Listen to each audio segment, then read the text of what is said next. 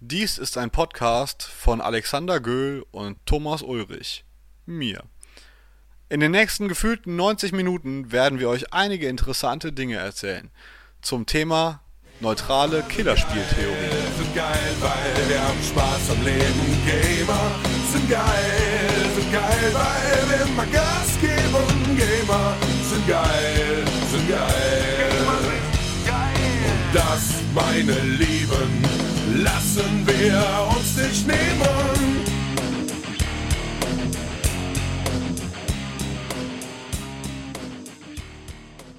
Historische Medienkritik Der Einfluss von Medien auf die geistige Entwicklung der Bevölkerung ist kein Thema des 20. Jahrhunderts, sondern findet seine Wurzeln bereits in der Antike. Wie so oft war Plato einer der ersten, der sich mit diesem Thema auseinandersetzte. Er war für eine Beaufsichtigung der Dichter zum Schutz vor schlechten Märchen. Ganz ohne Zweifel stellt dies einen Vorläufer der modernen Zensur dar. Es dauerte jedoch nicht lange, bis sich eine Kontraposition zu Plato entwickelte. Lustig war nur, dass es sein Schüler Aristoteles war, der die Position der Katharsis-These vertrat. Diese besagte, dass gewalttätige Medien eine homöopathische Reinigung der Affekte zur Folge hat. Hä? Verstehe ich nicht. Naja, das soll wohl heißen, dass Gewaltdarstellungen stellvertretend für tatsächliche Gewalt steht.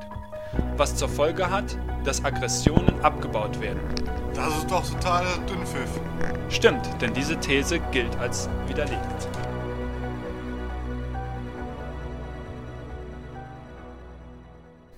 Eine Debatte, viele Thesen und ich bin immer noch nicht schlauer.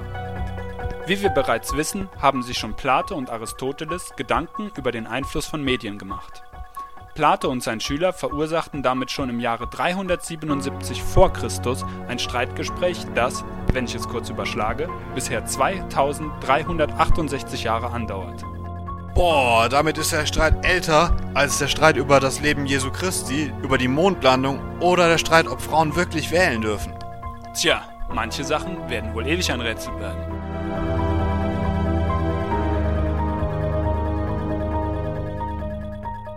Es ist nicht verwunderlich, dass sich in dieser Zeit viele Leute Gedanken zu diesem Thema gemacht haben und jeder auch seine eigene These brauchte. Wir wollen nun versuchen, einige von ihnen zu nennen und sie in ein halbwegs verständliches Muster einzuordnen.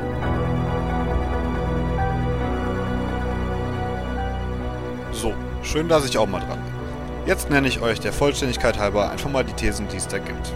Da gibt es die gewaltfördernden, die gewalthemmenden und die neutralen Thesen.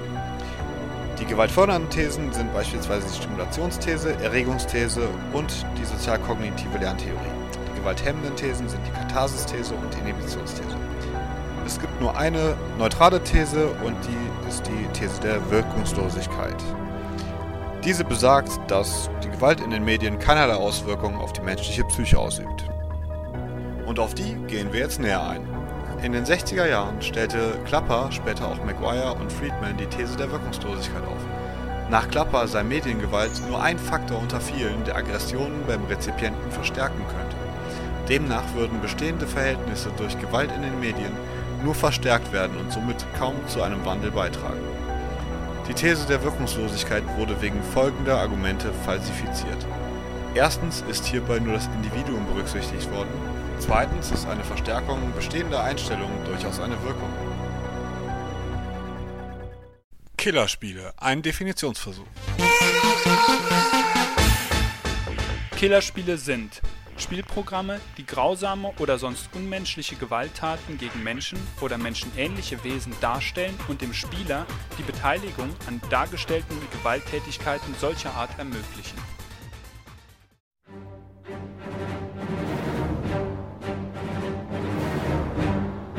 Wenn sich einer auskennt. Laut Stellungnahme der FSK Freiwillige Selbstkontrolle sollten Eltern eher selber darauf achten, was ihre Kinder spielen und wie lange. Verbote seien in diesem Fall leider nicht problemlösend. Medienpädagogische Aspekte Kinder und Jugendliche wachsen in der heutigen Zeit in einem durch Gewalt geprägten Umfeld auf. Sei es in Comics, im Fernsehen, Musiktexten oder in Computerspielen, überall lässt sich Gewalt finden und man hat fast keine Möglichkeit, ihr zu entgehen.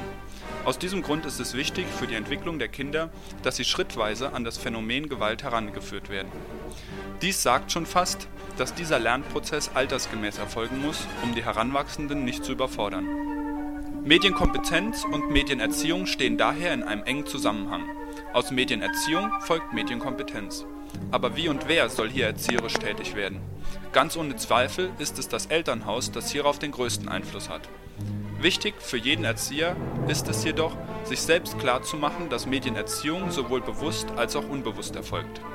Ein Elternteil zum Beispiel, das mit seinen Kindern zusammen Regelungen über die Dauer von Mediennutzung trifft und selbst nicht von dem Fernseher oder Computer wegzubekommen ist, hat vergessen, dass eine Vorbildfunktion mehr erziehen kann als jede Regel.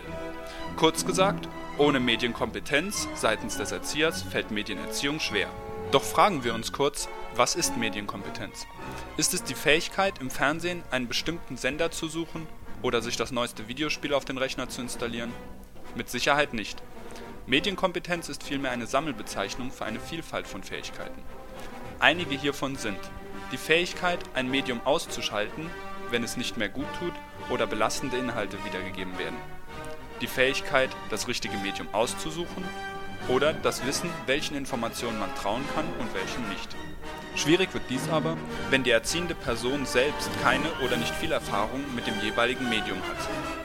Computerspiele stellen oft ein solches Medium dar. Sie bilden einen wichtigen Bestandteil unseres Lebens und so gibt es zum Beispiel auch pädagogisch empfehlenswerte Spiele, die für die Entwicklung des Kindes förderlich sind.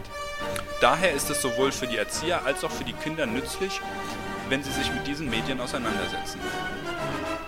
Man sollte auch nicht vergessen, sich hin und wieder die Zeit zu nehmen und den Kindern beim Spielen zuzusehen. Es würde auch nicht schaden, selbst einmal ein Level durchzuspielen.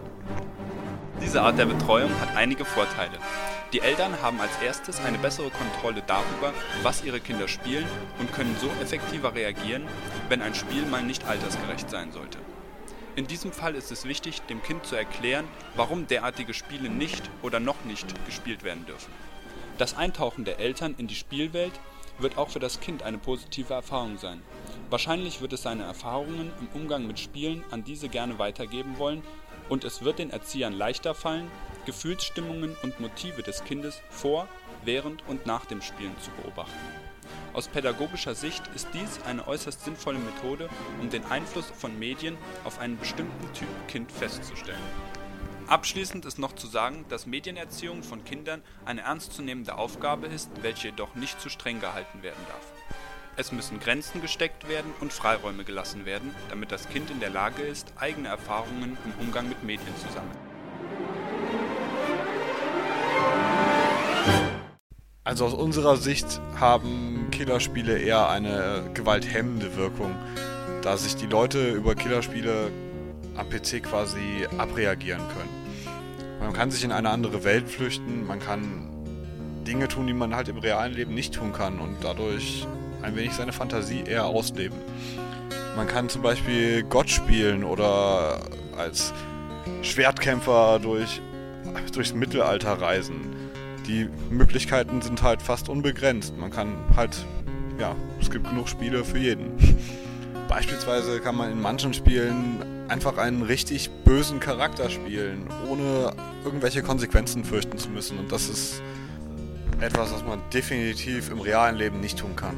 Außerdem denken wir, dass die Wirkung von Computerspielen immer von, vom Nutzer abhängt, also von der Psyche des Individuums. Abschließend möchten wir uns gerne bei Sven Ehnert für seine technische Unterstützung bedanken.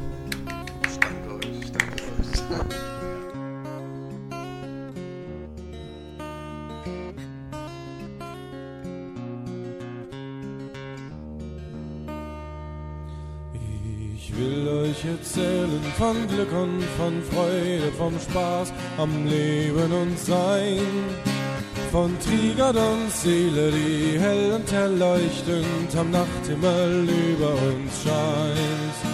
Am Nachthimmel über uns scheint, am Nachthimmel über uns scheint. Ehre der Göttin des Mondes der Nacht, Riasina, wie man sie nennt. Die wer du auch bist und was du auch tust, dein Leben liebet und kennt. Dein Leben liebet und kennt. Dein Leben liebet und kennt. Bei meine Seele der silbernen Göttin, mein Herz im Feuerlein. Verwehre mein Blut in Zecken der Feinde. Trigadon, mein Leben sei dein. Trigadon, mein Leben sei dein. dass jeder, der Frozen bezeuget, im Gunste der Mondgöttin steht für seinen Lebtag als stiller Begleiter in Sicherheit neben ihr geht. In Sicherheit neben ihr geht. In Sicherheit neben ihr geht. Ich weih meine Seele der silbernen Göttin, mein Herz dem Feuerlein. Verwehre mein Blut in Säcken der Feinde. Trigadon, mein Leben sei dein. Trigadon, mein Leben sei dein. Alsdann lasst uns feiern aus tiefster Seele, trinken und tanzen vereint. Und der Herrin zeigen, dass unser Weg bestimmt ist durch ihren Schein. Bestimmt ist durch ihren Schein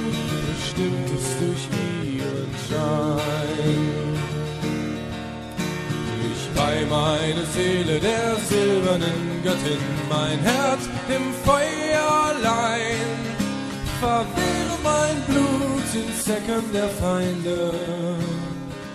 Trigadon, mein Leben sei dein, Trigadon, mein Leben sei dein, Trigadon.